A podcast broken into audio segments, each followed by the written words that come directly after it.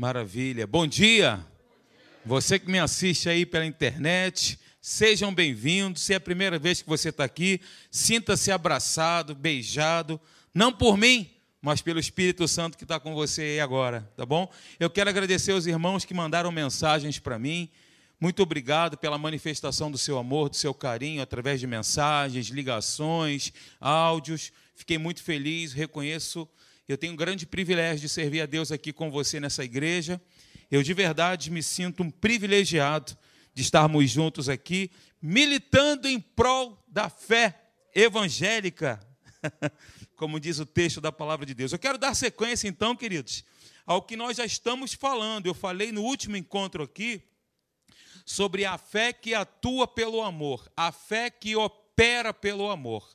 E eu quero fazer rapidamente um resumo para que, se você está ouvindo pela primeira vez essa mensagem, para que você possa contextualizar e até, a partir desse ponto que nós estaremos abordando aqui, ter um entendimento mais global, tá bom? Do que nós estamos comentando. Está aí o título, ó. Fé e amor são inseparáveis, andam juntos. E o texto que eu utilizei, que eu tenho utilizado, é esse texto aí, de 1 Coríntios, capítulo 13, versículo, passa para mim, por favor, que não está não tá funcionando aqui. 1 Coríntios 13, 13 diz: Agora, pois, permanecem a fé, a esperança e o amor. Estes três, porém, o maior destes é o amor. Gente, se o apóstolo Paulo destaca o amor como sendo o maior dos três, significa que nós devemos dar uma atenção maior a essa orientação da palavra de Deus do Espírito Santo para nós. O amor dos três é o maior. Nós somos uma igreja que falamos muito sobre fé, não é verdade? A exemplo do nome da igreja, Academia da Fé. Nós falamos muito sobre isso, porque fé é um estilo de viver. E nós entendemos que o justo viverá pela fé. Temos falado muito sobre isso. Porém, todavia, entretanto, contudo, o amor é o solo para que a fé cresça e se desenvolva. Não havendo solo, a fé é inoperante. Ou seja, não havendo amor, a fé não funciona. Então, o outro título que eu, aliás, o outro texto que eu coloquei como base é esse daí, ó, que está na tela. 1 João capítulo 4, versículo 8, que diz: Aquele que não ama não conhece a Deus, pois Deus é amor. E eu quero rapidamente aqui lembrar você que amor é uma decisão, não é um sentimento. Eu decido amar, assim como também o perdão. E não tem como nós falarmos sobre o amor sem abordarmos o perdão, porque são decisões que nós tomamos que implicam no sucesso ou no fracasso da nossa vida. Quando andamos em amor e andamos em perdão, nós vamos colher os frutos disso, que se traduz em sucesso. Ao passo que, quando retemos o perdão e também retemos o amor, nós vamos experimentar aquilo que nós não gostaríamos de experimentar. Ok? E aí eu falei, lembram, com base nesse texto, que a fé não consegue existir sem o amor? Não consegue existir sem o amor. A fé, como eu falei, é um estilo de vida. Não havendo o amor, não funciona. Só relembrando alguns pontos importantes. Um outro versículo que abordamos aqui, Gálatas capítulo 5, versículo 6. Porque em Cristo Jesus, é o teu caso? Sim ou não? Você está em Jesus? Você está em Cristo Jesus? Está assim ou não? Diga assim: Eu estou em Cristo Jesus. Eu estou em Cristo Jesus. Então, esse texto é para nós. É para mim e para você. Nem a circuncisão, aliás, nem a circuncisão, nem a incircuncisão tem valor algum, mas a fé que atua, que opera pelo amor. A fé que opera pelo amor. Falei também, queridos, que a fé opera através do amor, pois o amor é o solo onde a fé é cultivada e cresce. Dê esse exemplo para que pudesse ficar mais fácil para você compreender.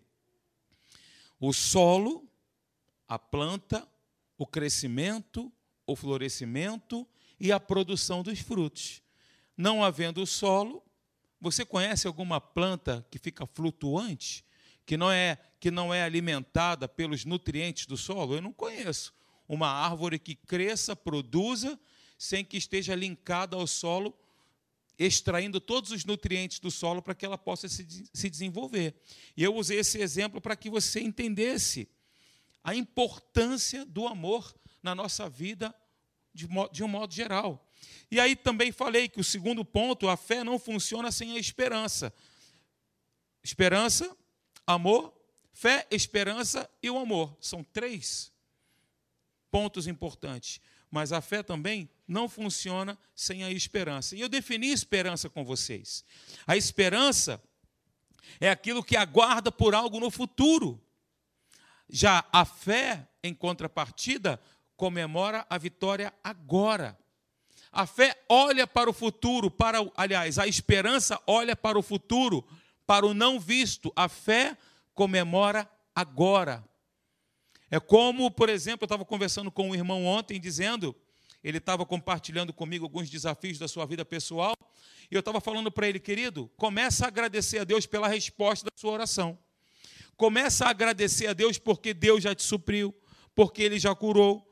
Começa a glorificar e agradecer a Deus, você está operando nessa plataforma, crendo que acontecerá, mas já está antecipando a tua vitória já está antecipando aquilo que a palavra diz a teu respeito.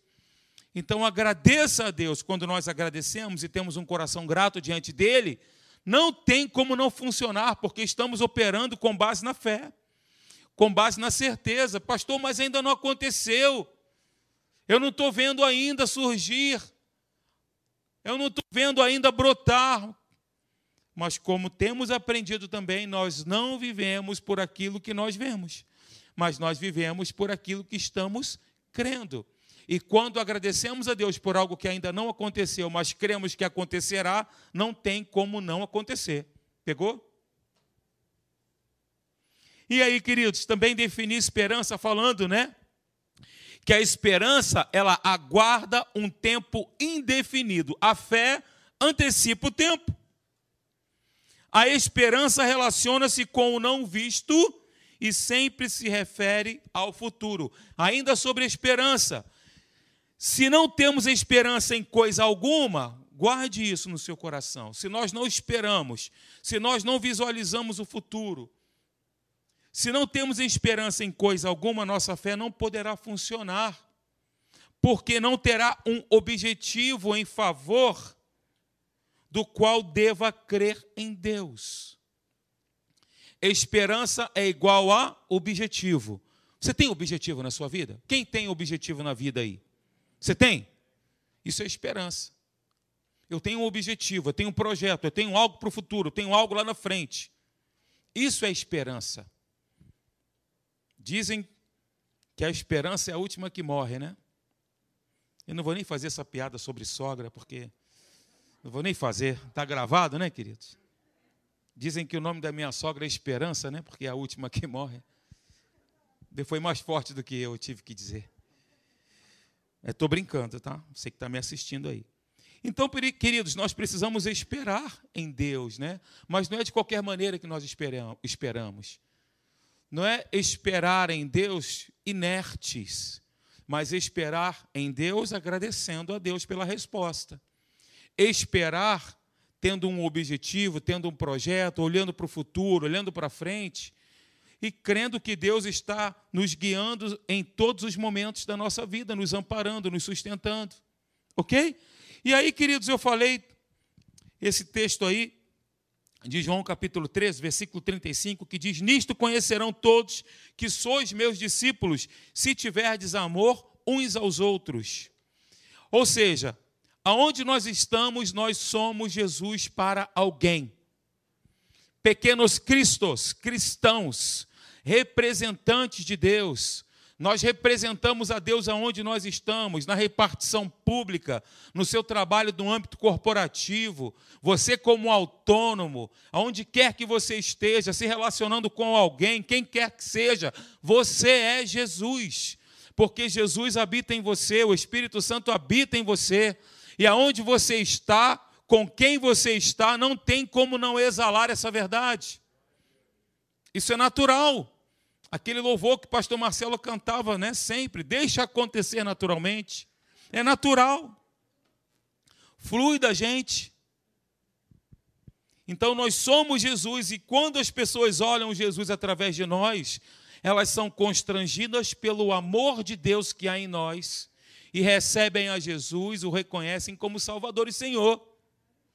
Às vezes, as pessoas que entram pelas portas dessa igreja, quando recebem um abraço e um sorriso lá na frente, e são constrangidas por esse amor, são compelidas por esse amor, recebem a Jesus. Nem sempre por meio da exposição da palavra, nem sempre por meio da pregação da palavra, mas, sobretudo, pelo amor em nós, o amor de Deus que há em nós.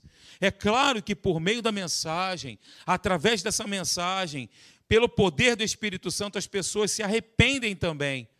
Mas na maioria das vezes é através de um comportamento nosso é através, são através de atitudes que nós exalamos, queridos. Então, é exatamente isso que João diz. Nisto conhecerão. Eles conhecerão a Deus, experimentarão a Deus, conhecerão que sois meus discípulos. É Deus falando para a gente. Se tiverdes amor uns com os outros. E não existe texto melhor para falar do amor do que 1 Coríntios capítulo 13, não é verdade? Ali nós temos a inspiração do Espírito Santo sobre o apóstolo Paulo, trazendo para nós a melhor de definição sobre amor. E aí eu trouxe esse texto para vocês na versão da Bíblia amplificada. Lembram? Nós lemos aqui. E eu quero novamente ler com vocês. Diga, digo assim, versículo 4: O amor perdura muito tempo e é paciente e benigno. O amor nunca é invejoso, não ferve em ciúmes, não se ufana, não se ensoberbece, não se exibe com altivez, não é orgulhoso, arrogante e inchado de soberba, não é grosseiro, nem se comporta de modo inconveniente. O amor, que é o amor característico de Deus, ou o amor do tipo de Deus, o amor de Deus em nós, não insiste nos seus próprios direitos, nem na sua própria vontade, porque não é egoísta não se exaspera, não se queixa, não se ressente, não leva em conta o mal feito contra ele, não presta atenção a uma injustiça por ele sofrida. Queridos, isso é confrontador. Assim como Jesus foi confrontador, né? Quando ele disse para nós: Olha, orem pelos seus inimigos, orai pelos vossos inimigos. Os inimigos são aqueles que não querem o nosso bem. Pelo contrário, eles querem o nosso mal. E a Bíblia diz, Jesus diz para que nós possamos orar por estas pessoas. Elas não fazem isso porque elas querem, mas porque elas têm uma influência sobre elas, né? Nós sabemos disso. Porque a influência maligna sobre elas. As pessoas querem o mal uma das outras porque estão recebendo sugestões de pensamentos malignos, pensamentos destrutivos e recebem aquelas borrifadas. E hoje, olha, deixa eu abrir um parêntese aqui. Qualquer coisinha a gente se magoa. Nós somos, nós estamos vivendo uma época da hipersensibilidade. A hipersensibilidade é orgulho, queridos. Tudo ofende, tudo magoa, tudo chateia. O pastor não falou comigo, o pastor não deu bom dia. O pastor não me ama, ele não deu boa tarde para mim. Também não vou falar com ele, não. Qualquer coisinha magoa. Cresce. Está na hora da gente crescer, da gente viver a maturidade. Na maturidade nós experimentamos o melhor de Deus. É no melhor, é na maturidade que nós experimentamos o melhor de Deus. Não podemos viver essa vida de hipersensibilidade. Ah, a igreja tal foi assim comigo, me tratou mal, não me reconheceu.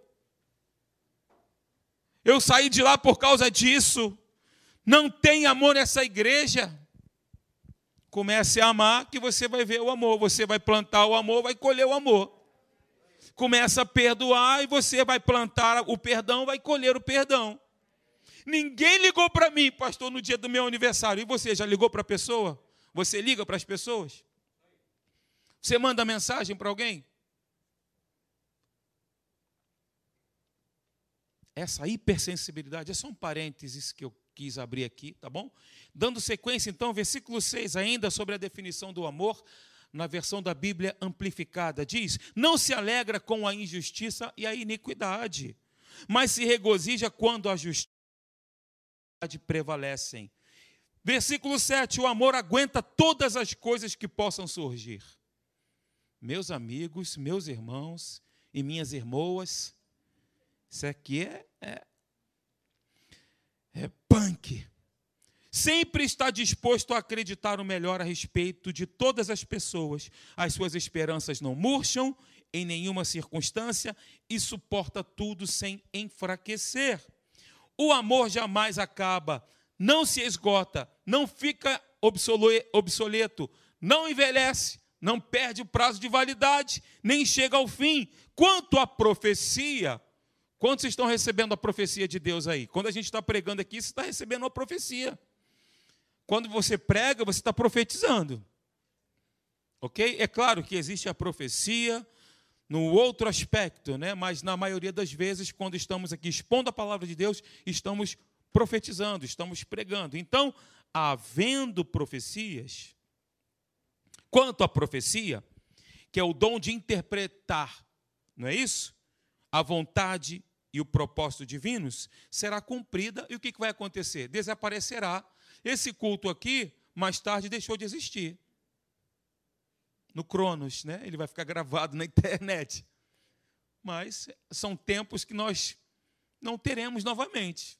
O tempo que a gente está tendo agora, aqui juntos, tempo é o tempo que vai passar, vai ficar na cronologia, só isso. Não é verdade? Desaparecerão. Quanto às línguas serão destruídas e cessarão. Quanto ao conhecimento passará, perderá seu valor, porque a verdade divina tomará o seu lugar. Então, ainda que profetizemos, ainda que falemos em línguas, interpretemos, ou sejamos usados por todos os dons do Espírito, tudo isso um dia vai passar. Mas o amor que é eterno não passará. Deus é amor ele é eterno e o amor ficará para sempre. É nesse ambiente, é nesse estilo de vida que Deus quer que vivamos, para que possamos experimentar aquilo que Ele nos criou para ser. Diga comigo, eu serei tudo aquilo que Deus me criou para ser. Tudo aquilo que Deus nos criou para ser, nós seremos. Todavia, entretanto, contudo, eu preciso me posicionar para que eu possa viver aquilo que Deus me criou para ser missionar, me posicionar amando, me posicionar perdoando, me posicionar seguindo as prescrições. Humanamente, é claro que é impossível. Humanamente falando, é difícil.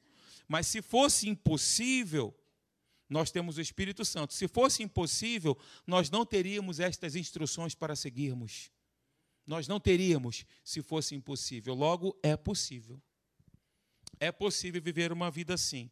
Esse texto a gente precisa parar, interiorizá-lo, ruminá-lo, ler de novo, quantas vezes forem necessárias, para que todo esse conteúdo que nós acabamos de ler, esse conteúdo conceitual do amor, possa ser parte da nossa vida. Porque nós nos relacionamos com crentes e não crentes. E aqui nós não temos uma definição em separado para aqueles que são crentes e para aqueles que não são crentes. Essa definição é a definição do amor para que nós possamos nos relacionar com todas as pessoas. Inclusive a Bíblia diz: olha, no que depender de vós, tende paz com todos os homens. Não somente com os crentes, não somente com aqueles que professam a fé, não somente aqueles que dão um amém quando você prega, mas com todas as pessoas. Até com aquele irmão que é chatinho, é até com ele, é sobretudo com ele. Até com aquela pessoa que é também. Então, queridos, com base nesse texto, rapidamente, vamos ver aqui alguns atributos do amor de Deus. No versículo 4, mantenha sua Bíblia aberta, por favor, em 1 Coríntios capítulo 13, que eu vou pegar aqui alguns versículos e aí vai ficar fácil de você acompanhar. Eu estou no versículo 4 que diz que o amor é paciente. Sabe, queridos, a paciência é a capacidade infinita de suportar. A paciência que está na palavra de Deus, tá? O amor é paciente, então ele tem a capacidade infinita, diga, infinita, infinita de suportar. O termo grego para essa palavra é macrotumai. Macrotumai é a palavra paciência no grego. E ela traz uma amplitude, queridos, para nós de entendimento maravilhosa. Diz assim: sempre descreve a paciência com pessoas e não com circunstâncias. O amor é macrotumai porque sempre se refere a pessoas, sempre se refere a outro ser humano. É a capacidade infinita de suportar. É aquela pessoa que tem o poder, ela tem o poder para vingar-se, mas não o faz. Esse é o paciente, inclusive, é uma das características do fruto do Espírito. O amor é paciente, é benigno, não é verdade? O fruto do Espírito é o amor. É o primeiro fruto mencionado. Aliás, a primeira característica ou personalidade do Espírito, né? Mencionada no texto em Gálatas. Não é, é importante ou não é? O amor é macrutumai, é a paciência esticada ao máximo. Tem o poder para se vingar, mas não o faz. Num tempo, queridos, em que nós vivemos hoje, onde os nervos estão à flor da pele, né? O amor paciente é uma necessidade vital para a gente. As pessoas estão parecendo barris de pólvora, explodem ao sinal de qualquer calor. O amor tem uma infinita capacidade de suportar situações adversas e pessoas hostis. A ideia dessa palavra a ideia é a mesma para longanimidade. Sabia? Paciência esticada ao extremo, a pessoa que tem o poder de se vingar. A ideia é a mesma. Longanimidade. Quem ama tem um ânimo longo. Um ânimo esticado ao máximo. E esse amor é paciente com as pessoas. Diga, é paciente com as pessoas é paciente com as pessoas. Ele tem a capacidade de andar a segunda milha. Não foi assim que Jesus nos ensinou? Andar a segunda milha. Ele não paga ultraje com ultraje. Não paga. O amor é benigno, versículo 4 também. E essa palavra benigno dá a ideia de reagir com bondade aos que nos maltratam. Reagir com bondade aos que nos maltratam. Queridos, eu quero dizer aqui para vocês uma coisa: que a nossa vitória está muito baseada na nossa reação, sabia? Como nós reagimos em situações, principalmente as confrontadoras. Como nós reagimos diante de um problema? Como nós reagimos quando nós recebemos um diagnóstico dizendo que existe uma doença pré-existente, autoimune e incurável? Como nós reagimos? Será que eu reajo desesperado? Será que eu reajo recebendo aquilo como verdade absoluta e me afundando num abismo de depressão? Ou reajo agradecendo a Deus pela minha cura? Ou reajo agradecendo a Deus pelo meu milagre? Pelo meu Deus, o meu Deus que está comigo em todos os momentos nos montes e nos vales escuros. Vale escuro é também uma. Um vale já é um problema, imagina na escuridão, né? É um duplo problema. Então, queridos, voltando aqui, o amor é benigno. Da ideia de reagir com bondade. Versículo 4 ainda: o amor não arde em ciúmes, não se ufana e não se ensoberbece. O amor não se aborrece com o sucesso dos outros, pelo contrário, ele aplaude, ele comemora, ele se alegra. As pessoas hoje no mundo não se agradam do sucesso das outras, não ficam felizes quando alguém está avançando, pelo contrário, não arde em ciúmes. O amor do Pai é maior que tudo o que foi listado nesse texto que nós acabamos de ler. Porque os dons da profecia, línguas do conhecimento, todas essas coisas um dia vão acabar, vão desaparecer, mas o amor do Pai, o amor do Pai celestial, do nosso Deus, nunca passará. O amor que foi derramado pelo Espírito Santo em mim e em você. Gente, no céu não será preciso profetizar, não será preciso falar em outras línguas, não será preciso exercer o conhecimento revelado do Espírito Santo, tudo isso vai desaparecer, todavia o amor de Deus, que provém dele, é claro, permanecerá para sempre. Ok? Maravilha! Então, queridos, nós precisamos investir, não gastar, né? Porque gastar dá o sentido de desperdício, mas quando nós investimos, meditando na palavra, nós colheremos esse investimento, né? Então, olha, nós precisamos investir tempo meditando, deixando esse trecho bíblico penetrar em nossa mente e no nosso coração. E quando nós vivemos à luz desses versículos aí de 1 Coríntios capítulo 13, do versículo 4 em diante, isso vai solucionar muitos dos nossos problemas. O amor que provém de Deus tudo suporta, é paciente, é benigno, não acaba, não se esgota, porque Deus é eterno. No versículo 7 do mesmo capítulo, está aí na sua Bíblia. O amor aguenta todas as coisas que possam surgir. O amor aguenta todas as coisas que possam surgir. E algumas pessoas podem dizer assim: não consigo mais amar aquela pessoa. Tamanha a decepção, a frustração. Não consigo, eu não aguento mais, eu não posso mais amar depois disso, não tem como amar depois disso. Você pode colocar para mim aqui todos os motivos, até plausíveis, para não amar alguém. Mas o que nós temos recebido aqui como orientação do Espírito Santo é que o amor aguenta todas as coisas que possam surgir. O amor característico de Deus, o amor do tipo de Deus. O amor à semelhança do Pai consegue se manter firme, apesar de tudo, sem enfraquecer. Ok, gente? Então, olha, vem aqui comigo no texto, na tela. Vem comigo aqui. Tá ligado? Quem tá ligado aí? Vem comigo aqui no, na tela, ó. Não é possível ter fé integral no Senhor até compreender e seguir o seu amor, porque Deus é amor e a fé típica de Deus atua por meio desse amor. Ok, gente? Para crer plenamente no nosso Pai Celestial e agir segundo a fé, é preciso andar no amor que provém dele. O amor não leva em conta a injustiça sofrida. Gente, olha o texto aí. 1 Coríntios, versículo, capítulo 13, versículo 5. O amor, que é o amor do tipo de Deus, não leva em conta o mal feito contra ele, não presta atenção a uma injustiça sofrida.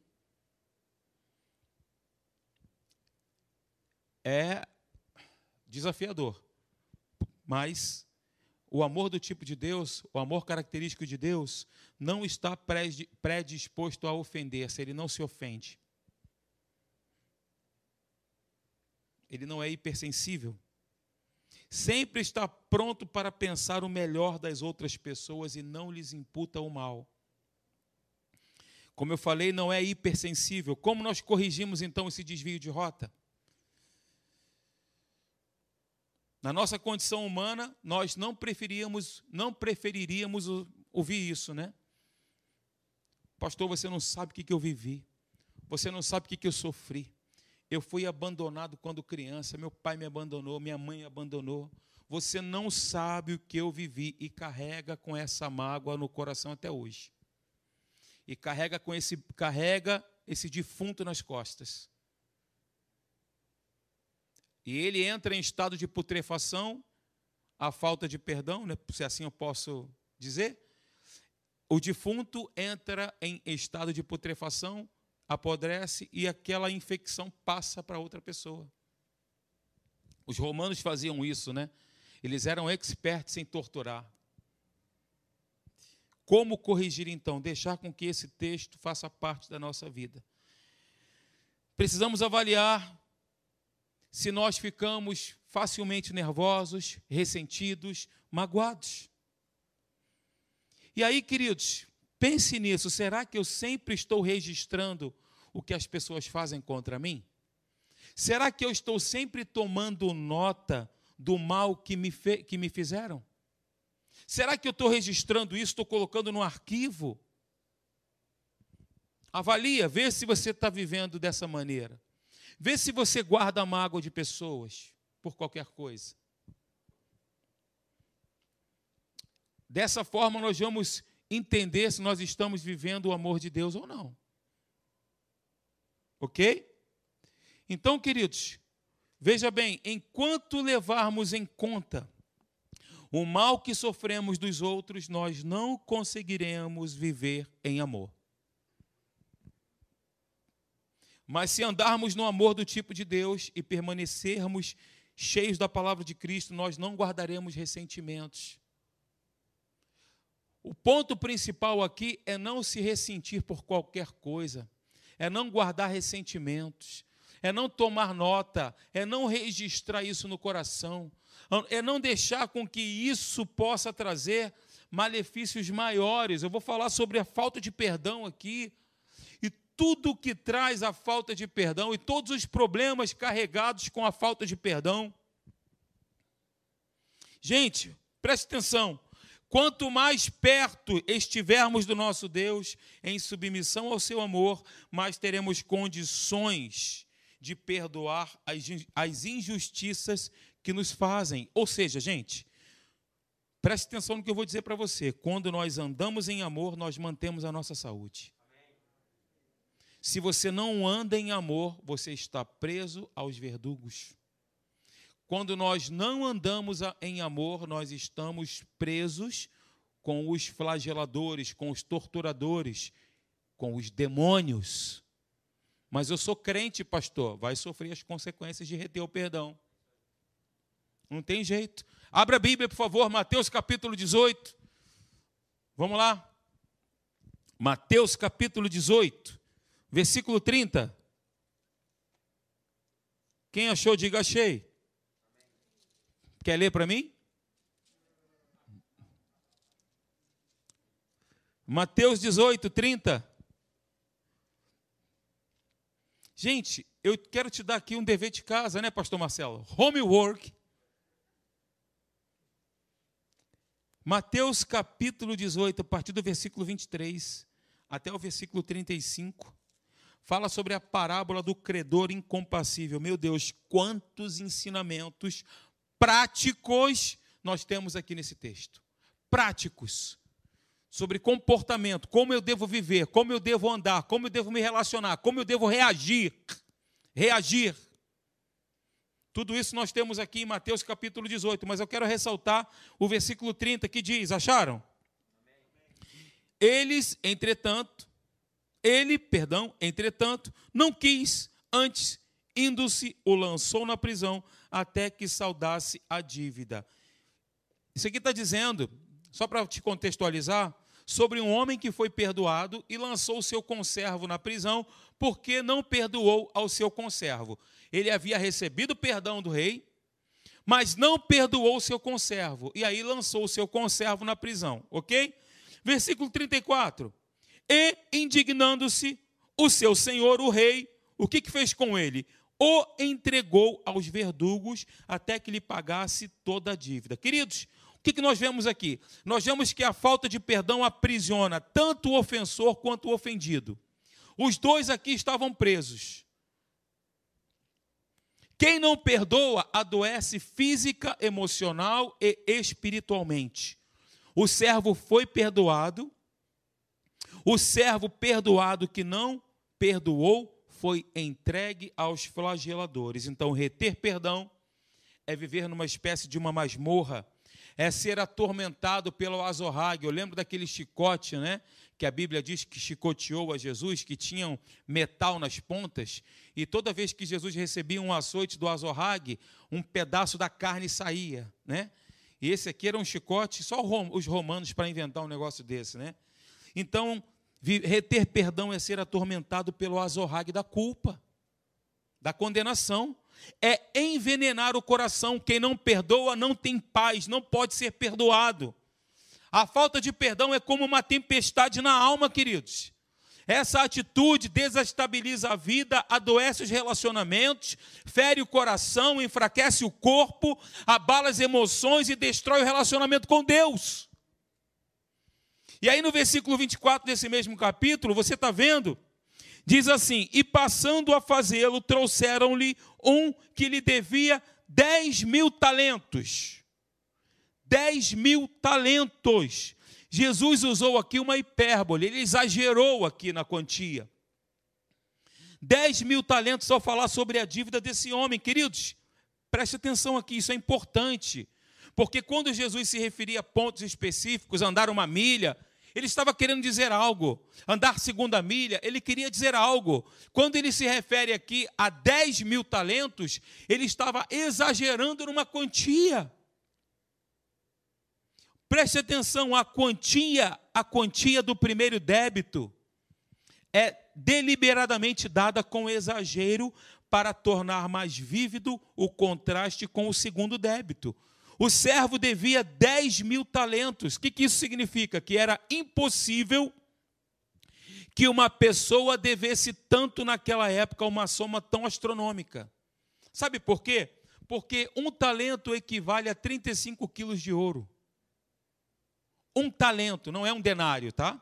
É um talento. Um talento significa, equivale a 35 quilos de ouro. Ora, se um talento são 35 quilos de ouro, então 10 mil talentos equivalem a 105, aliás, a 350 mil quilos de ouro. Então, o que Jesus queria enfatizar é que aquele homem possuía uma dívida impagável. Era impossível pagar aquela dívida. Se ele ganhasse um denário por dia, ele precisaria trabalhar 150 mil anos para pagar a sua dívida. Perceba isso. A promessa do devedor de quitar a dívida era absolutamente impossível de ser cumprida. 150 mil anos para pagar. 350 mil quilos de ouro. Então, gente, sabe o que isso significa para mim e para você? Significa que nenhum ser humano pode saldar a sua dívida com Deus. Nenhum ser humano. Nem eu, nem você. Era a nossa dívida era impagável. Impagável.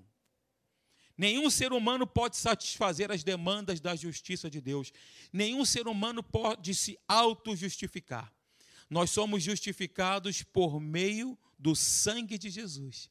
Ele pagou o maior preço para que nós pudéssemos estar na posição de justiça diante de Deus e sermos recebidos por Ele na sala do trono. Então, Mateus 18, 34, nós vemos que a falta de perdão produz flagelo. Sabe o que é o flagelo? Qual que é o sinônimo de flagelo? Flagelo significa tortura, sofrimento, suplício, flagelação, epidemia, castigo, punição, adversidade, calamidade, catástrofe, desgraça, infortúnio, fatalidade, revés, tragédia, angústia, estrago, praga, peste, surto, pandemia, tudo isso significa flagelo. O credor incompassivo, ele foi entregue aos verdugos até saldar a sua dívida. Então, como a sua dívida era impagável, aquele tormento durou toda a vida dele durante toda a sua vida. E como nós temos falado sempre aqui, eu já estou terminando. Quem são os verdugos? São os espíritos atormentadores, são os demônios. Então, queridos, o ódio congelado no coração, o ódio congelado no coração é uma porta aberta para a ação dos verdugos, dos flageladores. O diabo e seus demônios são os carrascos que flagelam e torturam os seus súditos. E impressionante é que existem muitas pessoas que vivem nesse cabresto do inferno, sendo flageladas pelos demônios, porque carregam no peito um coração cheio de mágoa e vazio de perdão. Eu e ela, minha esposa, nós conhecemos uma pessoa que morreu doente, doente sem ter nada. O médico dizia para ela: Você não tem nada absolutamente nada, mas ela não conseguia nem levantar da cadeira. Ela não conseguia nem se movimentar. Não foi? A gente conheceu uma pessoa assim. Eu conheci uma pessoa assim. Diagnóstico médico, perfeitas condições clínicas. Mas por que ela não sai da cadeira de roda? Por que, não consegue andar? Por que não tem força nos seus músculos? Algo inexplicável. Mas nós entendíamos que era a falta de perdão com relação a uma pessoa. Não é com relação ao poste ou um ser inanimado. É com relação a sempre alguém, a uma pessoa. Pastor, mas como é que eu faço se a pessoa já morreu? Libera o perdão. Essa pessoa já não está entre nós você deve liberar o perdão. Perdão é uma decisão. Então, gente, veja, para a gente finalizar, eu não tenho como encerrar essa mensagem sem concluir essa questão aqui. Passa por gentileza. A falta de perdão, o que, que ela faz? Ela pavimenta a vitória do diabo na vida da pessoa. Ela dá condições para que o diabo possa acessar livremente os caminhos do coração, da mente, da saúde, do corpo, de tudo. Por que, que eu estou dizendo isso? É com base nesse texto aí, ó. 2 Coríntios capítulo 2, do versículo 10 ao versículo 11. Veja o que, que Paulo diz. A quem perdoais alguma coisa, também eu perdoo. Porque, de fato, o que tenho perdoado, se alguma coisa tenho perdoado, por causa de vós o fiz na presença de Cristo. Versículo 11, o mais importante. Para que Satanás, preste atenção, olhem para mim. Paulo estava escrevendo para quem esse texto? Para a igreja. Isso é uma orientação para a igreja. Isso é uma orientação para nós. Voltemos ao versículo 11 para que Satanás não alcance vantagem. Significa que ele pode alcançar vantagem, significa que ele pode ser vencedor na nossa vida. Sabia disso? Ele pode vencer. Para que ele não alcance vantagem sobre nós, pois não lhe ignoramos os desígnios. Então, voltando para o texto anterior, voltando aqui, Jesus amado, me dá graça com esse troço. Bem, Voltando aqui, ó. A falta de perdão pavimenta a vitória do diabo na nossa vida. Então, a pior prisão que nós podemos ter, a pior prisão do mundo, é a prisão de um coração rancoroso e amargurado. Quem se alimenta de ódio morre asfixiado pelo próprio veneno. Então, a falta de perdão fecha a porta da misericórdia de Deus. Querido, sonegar o perdão ao próximo, ao irmão, é privar-se do próprio perdão de Deus. Foi assim que aconteceu no texto. O servo que se recusou a ter compaixão de seu conservo, como ele próprio fora alvo da misericórdia, provocou não apenas a ira do seu senhor, mas também atraiu tormentos. Olha, preste atenção: quem lançou aquele homem na masmorra para ser torturado foi o próprio Senhor. Deus é amor? Sim, estamos falando sobre isso, mas Deus é justiça. Nós vamos nos relacionar com Deus, aliás, Deus se relaciona conosco da mesma forma que nós nos relacionamos uns com os outros.